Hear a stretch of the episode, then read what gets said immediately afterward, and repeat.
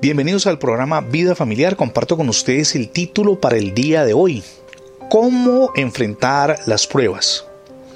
¿Alguna vez se enfrentó a una situación difícil que consideró una prueba que no podría soportar?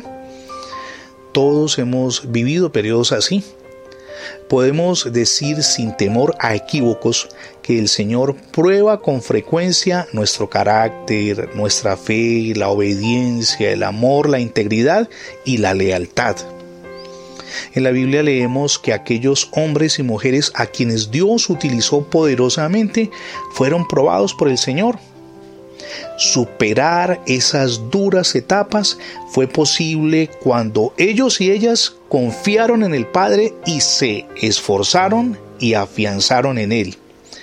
De esta manera pudieron dar un paso a la vez cada día, no todo de una vez, sino un paso, otro paso y otro paso, siendo victoriosos en la medida en que dependían de Dios.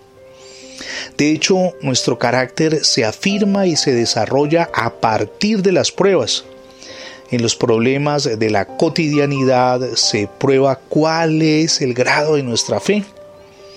Es probable que cuando enfrentamos las crisis lleguemos a pensar que estamos solos, que Dios nos abandonó, pero no es así. Él está a nuestro lado siempre.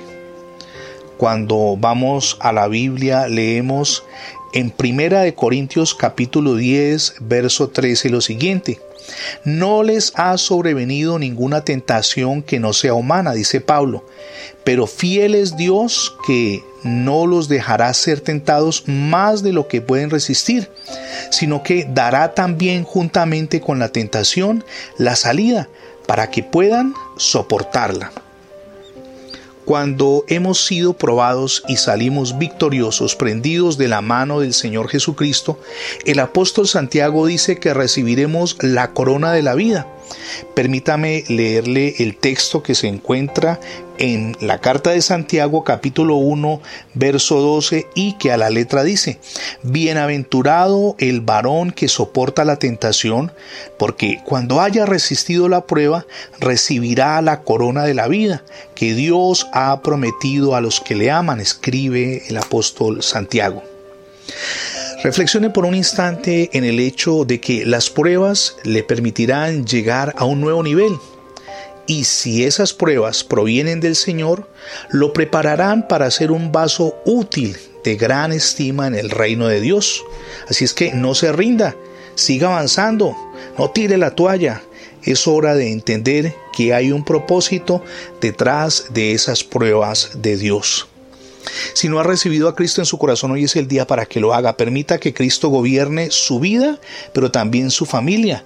Los resultados le van a sorprender. También queremos agradecerle que nos sintonice diariamente con el programa Vida Familiar.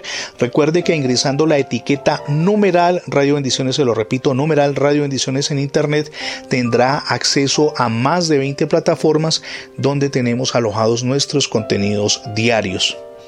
Gracias por suscribirse a nuestra página, es facebook.com diagonal programa Vida Familiar. Somos Misión Edificando Familias Sólidas y mi nombre es Fernando Alexis Jiménez. Dios les bendiga.